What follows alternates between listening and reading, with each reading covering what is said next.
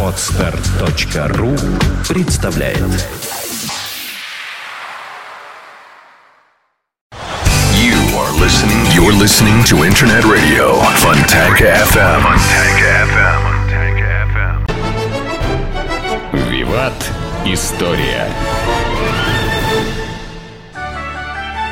Добрый день. Вы слушаете радио Фонтанка FM. В эфире программы «Виват История», которая выходит при поддержке компании «Весткол». «Весткол» всегда на вашей стороне.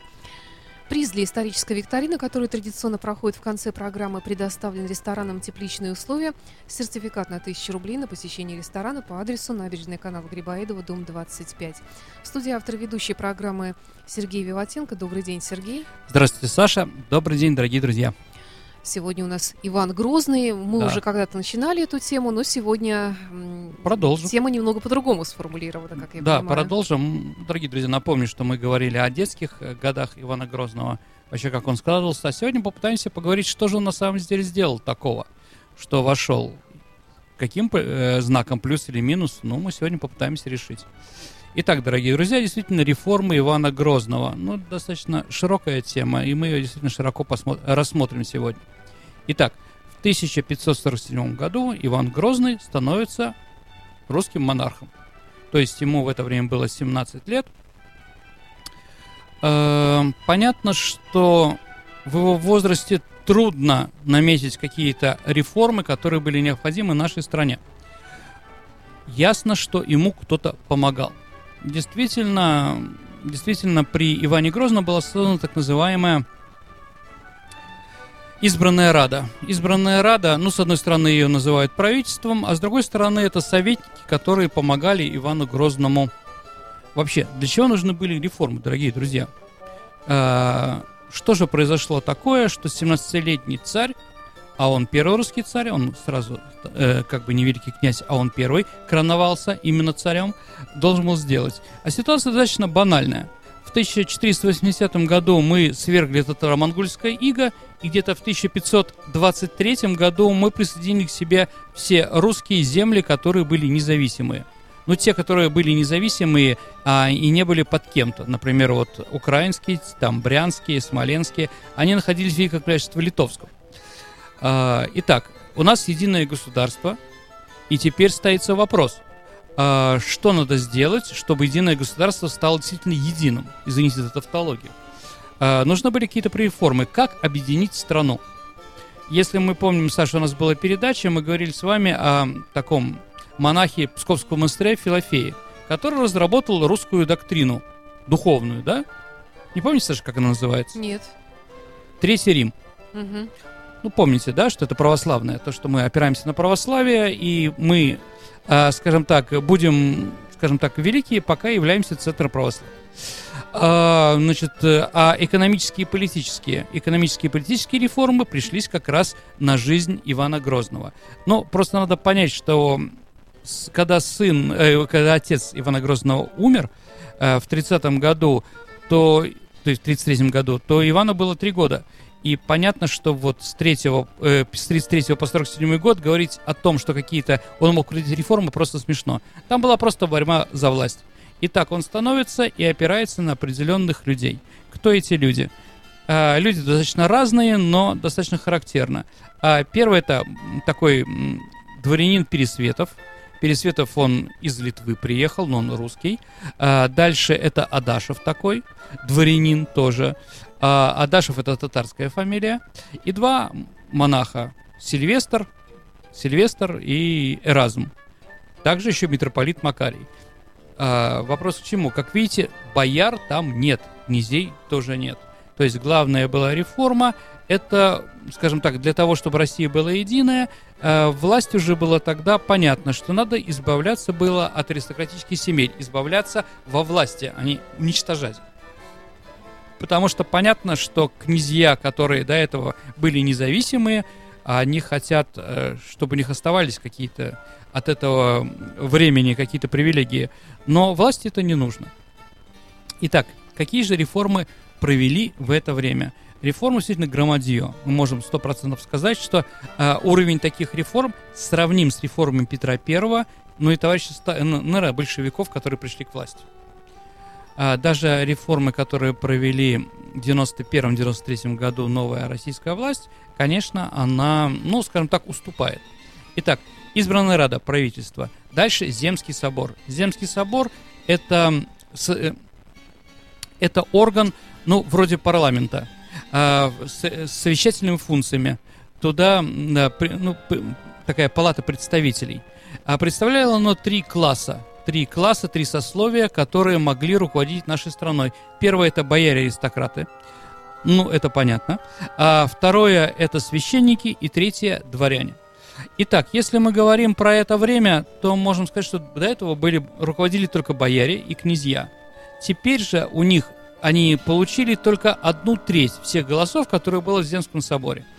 Эм, если священники всегда были за русского царя, они всегда за единую и сильную страну, то второе, второй социальный слой, на который опирался Иван Грозный и реформатор, это были дворянство. То есть служивое сословие. Люди, которые служили и за это что-то получали. То есть поместье, деньги и прочее, прочее, прочее. С этим понятно. Второе, что было проведено, э, не менее характерно, это военная реформа. Ясно, что если у нас, э, скажем так, единое государство, армия должна существовать на каких-то других позициях появляется регулярная, э, регулярная армия.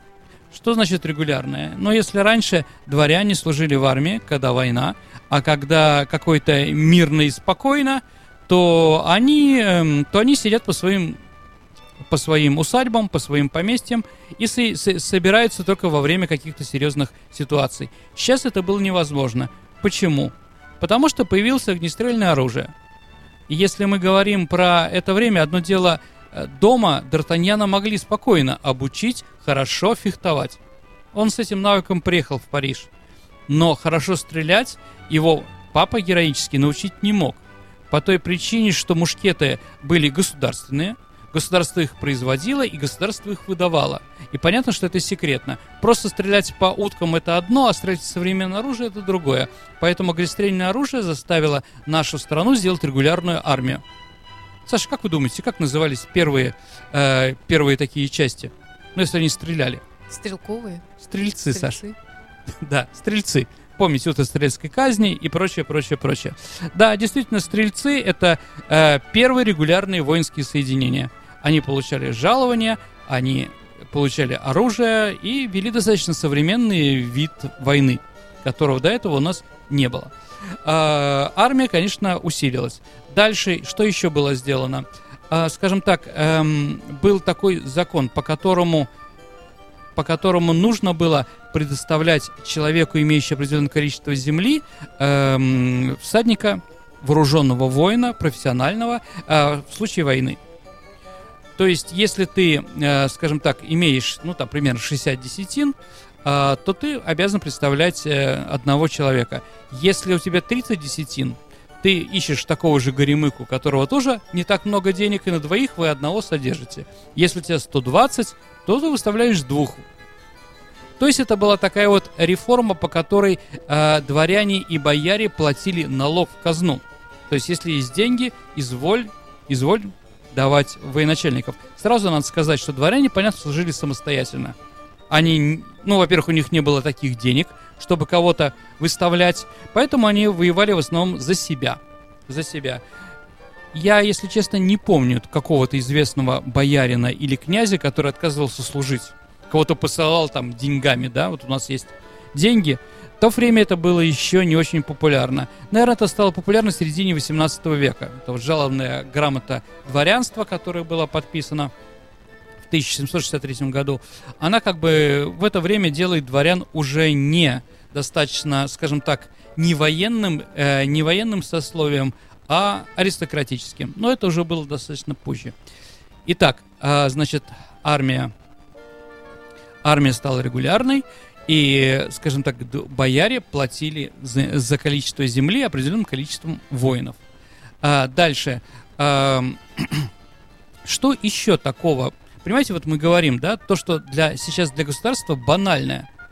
Но в то время это были, конечно, новизна. Появилась приказная система. Приказ это вроде нашего министерства. То есть появляется, э, при, появляется управление каким-то э, направлением народного хозяйства. Саш, стрелецкий приказ, как вы думаете, чем занимался? Не знаю. Министерство обороны. Мгм. А посольский? Что не солили? Внешними связями. Конечно, Министерство иностранных дел. Э, но это просто очелобитный. Налогами.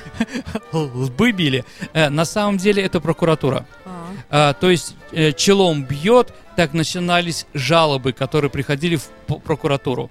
То есть какой-то человек, да, там, ну, мгм. преклоняется перед вами, а, челом бьет. Появилась первая прокуратура. Конечно, ее не, нельзя назвать прокуратурой в нашем плане, да, но, в общем, достаточно. Появляется политическая, э, политический сыск, тайная полиция. Это опричнина. Ну, опричнине Мгм. если сегодня будет время, мы об этом еще поговорим.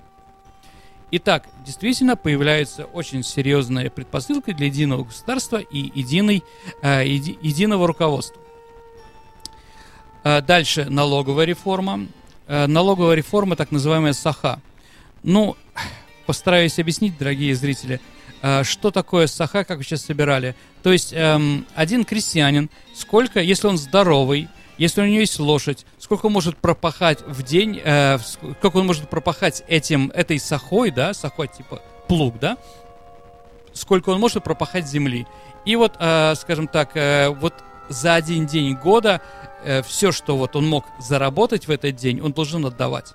То есть, на самом деле, налог одна 365 доходов, ну или примерно какие возможные доходы, примерно возможные доходы были э, у, как- у каких-то людей.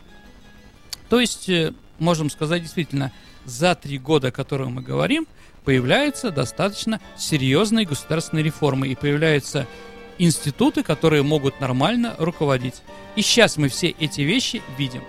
Теперь самое главное, что, о чем мы сегодня с вами, ну, мы о многом сегодня говорить будем, Мгм. да? Но, наверное, что как бы должны понять? Я думаю, то, что я сейчас сказал, вы можете прочитать в любом учебнике. А сейчас мы поговорим о том, что в учебнике у нас не написано, а зря. Итак, мы уже говорили, что монах Филофей сделал духовную, э, духовную базу общества, да, доктрину. А какая, да, а вот дворянин Адашев разработал внешнеполитическую доктрину. Саша, понимаешь, что такое внешнеполитическая доктрина?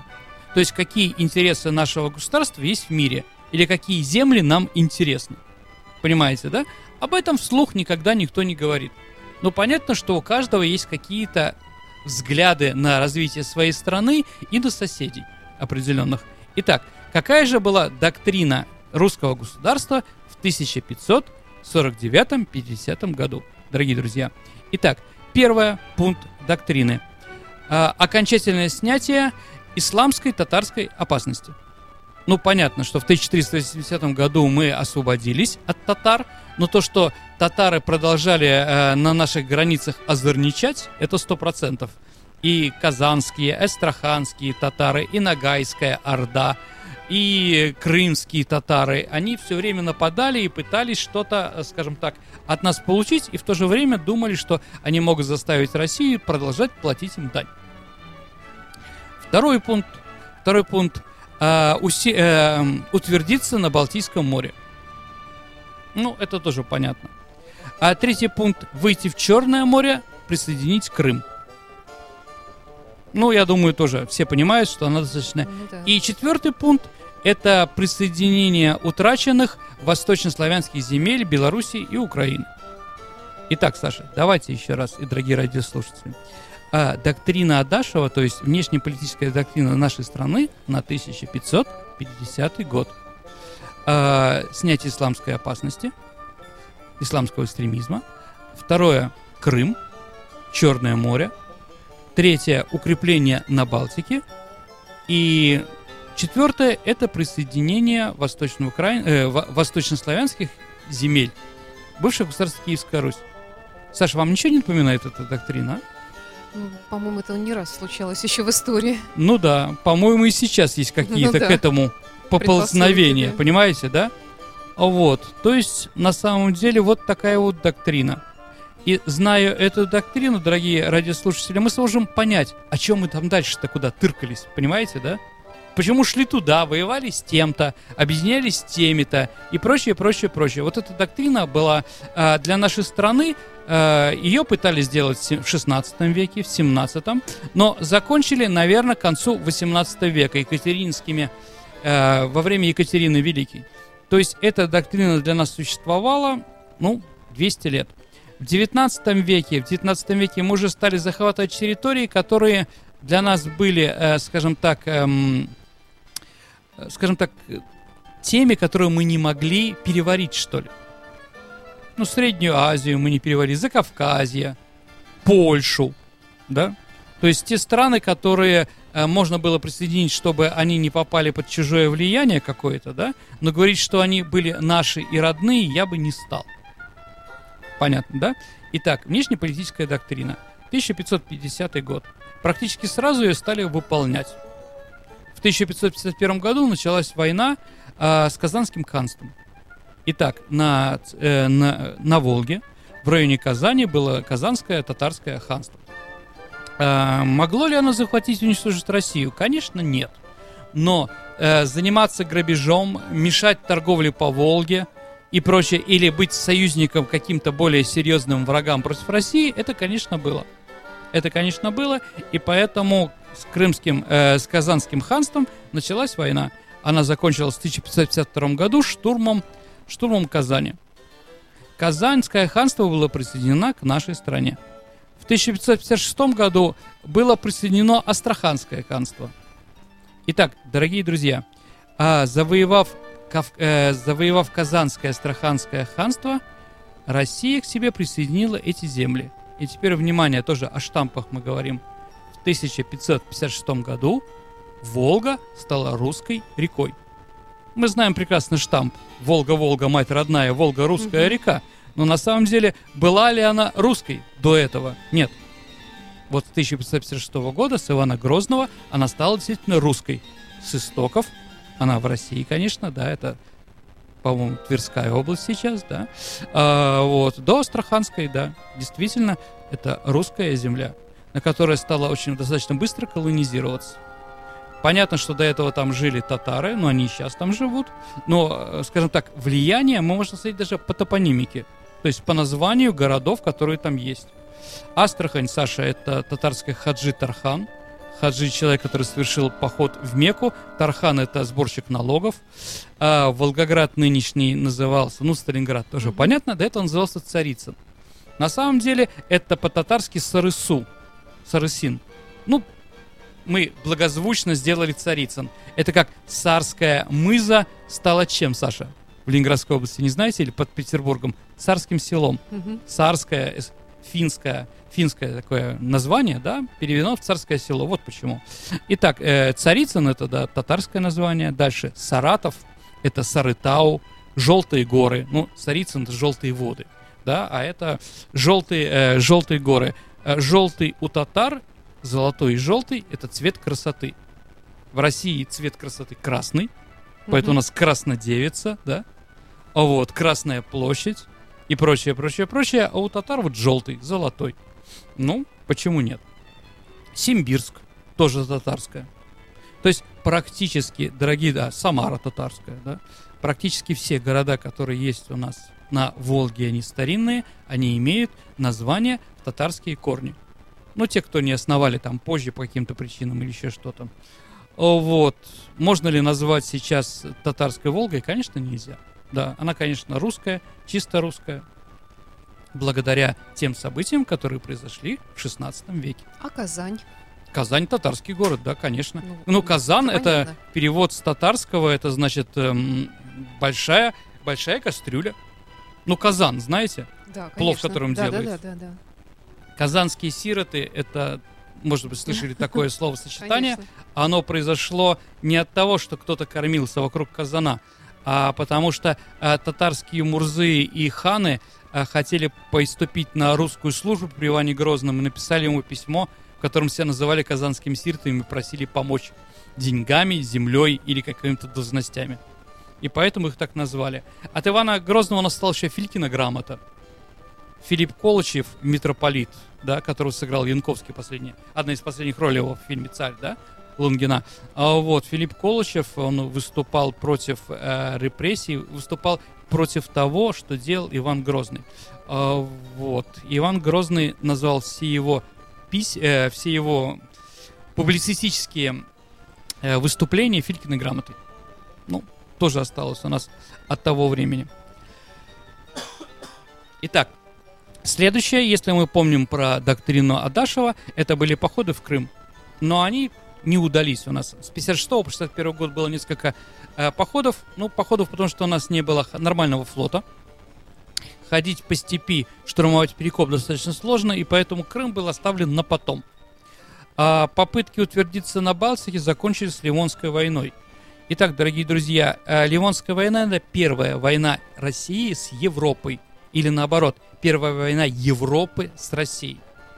А раньше как бы в Европе к нам относились, ну, непонятно какие-то там Московия и прочее, прочее. У них много проблем, у них татары. Но когда мы стали независимы, мы для многих европейских народов стали опасны. Почему? Ну, потому что большие территории, а, больш, э, большое количество населения, достаточно сильная власть а, и, скажем так, другая культура, православная. Потому что Европа у нас католическая, Европа у нас потом стала лютеранская, да, а мы как бы источники православия и продолжение, скажем так, политики Византии. Это, конечно, нас не устраивало. То есть это Европу не устраивало. Кстати, если мы, мы уже говорили с вами про смуту, надо все-таки сказать, а с какой целью вообще поляки сюда перли? Неужели они действительно считали, неужели они считали, что они захватят, присоединят к Польше вот эти все громадные территории? И тогда поляки были бы в меньшинстве в их э, новом государстве. На самом деле, поляки ну, знаете, иногда вновь, э, вновь скажем так, ставшие кем-то, они являются, как говорится, в Европе святее римского папы, да? Они пытаются сделать больше, чем, э, скажем так, э, чем какие-то, э, скажем так, старые культурные народы. Так вот, если мы помним, чем знаменит 15, 16 век, это захватом Латинской Америки, это вот реконки, конкистадоры так называемые, да, Писаро, Кортес, которые захват... не просто захватили Латинскую Америку, но они еще привели туда Слово Божие, католическое. Французы пытались этим заниматься в Северной Африке, австрийцы против турок воевали, а вот полякам воевать оказалось нечего. И они считали, вот как раз если мы говорим про смуту, поход на Москву, это попытка, это попытка тоже заняться, э, скажем так, эм, э, рекламой и введение католичества во всем мире. То есть, если тем испанцам, португальцам это удалось, то полякам это, конечно, не удалось. И они считали себя, в общем-то, достаточно ущемленные в этом отношении. Так вот, Ливонская война – это первая, это война не России с Ливонским орденом, это война России с европейскими государствами, Ливонским орденом, Швецией, Данией, Литвой, Польшей, то есть практически всеми странами, которые были на Балтике, все, э, в Северной, Восточной и Центральной Европе. И это, э, скажем так, эта война закончилась для нас неудачно. Для нас неудачно по разным причинам, но Европа, конечно, была более, профессиональное вооружение. У нас началась смута, у нас началась, у, нас началась опричнина, но об опричнине мы, дорогие друзья, поговорим с вами в следующий раз. Отдельно. Конечно, конечно. Ну тогда переходим к викторине. Да, у нас в прошлый раз был достаточно простой вопрос. Да, Мы говорили о коллективизации да. и говорили, что советская пропаганда объявляла, что этот писатель получил Нобелевскую премию в области литературы за пропаганду коллективизации. Кстати говоря, тут несколько человек, несколько вариантов, оказывается, возникло, к моему да. изумлению. Горький, Горький и ну, даже Михаил Горбачев. Ну, был лауреат Нобелевской вариант. премии Горький не был, конечно. Хотя он очень хороший писатель, дорогие друзья. И более даже современный. Почитайте сейчас роман «Мать». Посмотрите вот в это вот капитализм непонятно какой, да, какой он вызывает протест у людей. Ну, у кого там, Петр Заломов, да, как его настоящая фамилия, Власов. А, очень современная книга, по-моему, «Мать».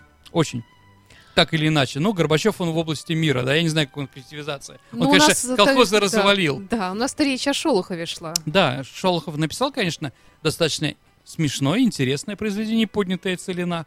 Но говорить о том, что это гениальная литература и, скажем так, реалистичная, ну, ерунда, чушь собачья, конечно. Вот, конечно, Шолохов, Михаил Шолохов получил Нобелевскую премию за роман «Тихий дон». Кстати, у нас есть победители. Прекрасно. Это наш постоянный слушатель, верный друг радиостанции радио Фонтанка ФМ Андрей, который известен здесь в чате как Андрей Добрый К. Прекрасно. И он получает приз, э, сертификат на 1000 рублей на посещение ресторана «Тепличные условия». И адрес ресторана набережная канал Грибоедова, дом 25. И такой же приз получит тот, кто правильно ответит на вопрос сегодняшней программы. Да, дорогие друзья, э, скажите, пожалуйста, кто на полях киносценария художественного фильма Сергея Эйзенштейна 45 года Иван Грозный написал «Учитель» и восклицательный знак. Итак, кто же считал своим учителем Ивана Грозного? Ваши ответы вы можете оставлять в специальной форме на сайте Фонтанка ФМ. Вот она сейчас появилась как раз. Э, Вопрос программы «Виват История» от 4 февраля. Не забывайте представиться, указать номер вашего телефона, чтобы получить приз. Программа «Виват История» выходит при поддержке компании «Весткол». «Весткол» всегда на вашей стороне. В студии был автор и ведущий программы Сергей Виватенко. Сергей, спасибо. Вам спасибо, дорогие друзья. Э, Жду от вас направлений и желаний. Вот кто-то захотел услышать про реформу Ивана Грозного, пожалуйста, мы прям сделали передачу. Каким образом можно оставлять э, направление пожелания? Можно найти меня или Сергея ВКонтакте. Можно Или в написать на комментариях мой- нашей передачи. Да, на под, podfm.ru или лично мне по адресу moontownsobakainbox.ru. Пожалуйста, будем рады принять. Всего доброго. До встречи. До свидания. You are listening. You're listening to Internet Radio Fontanka FM. Fontanka FM. Скачать другие выпуски подкаста вы можете на podster.ru.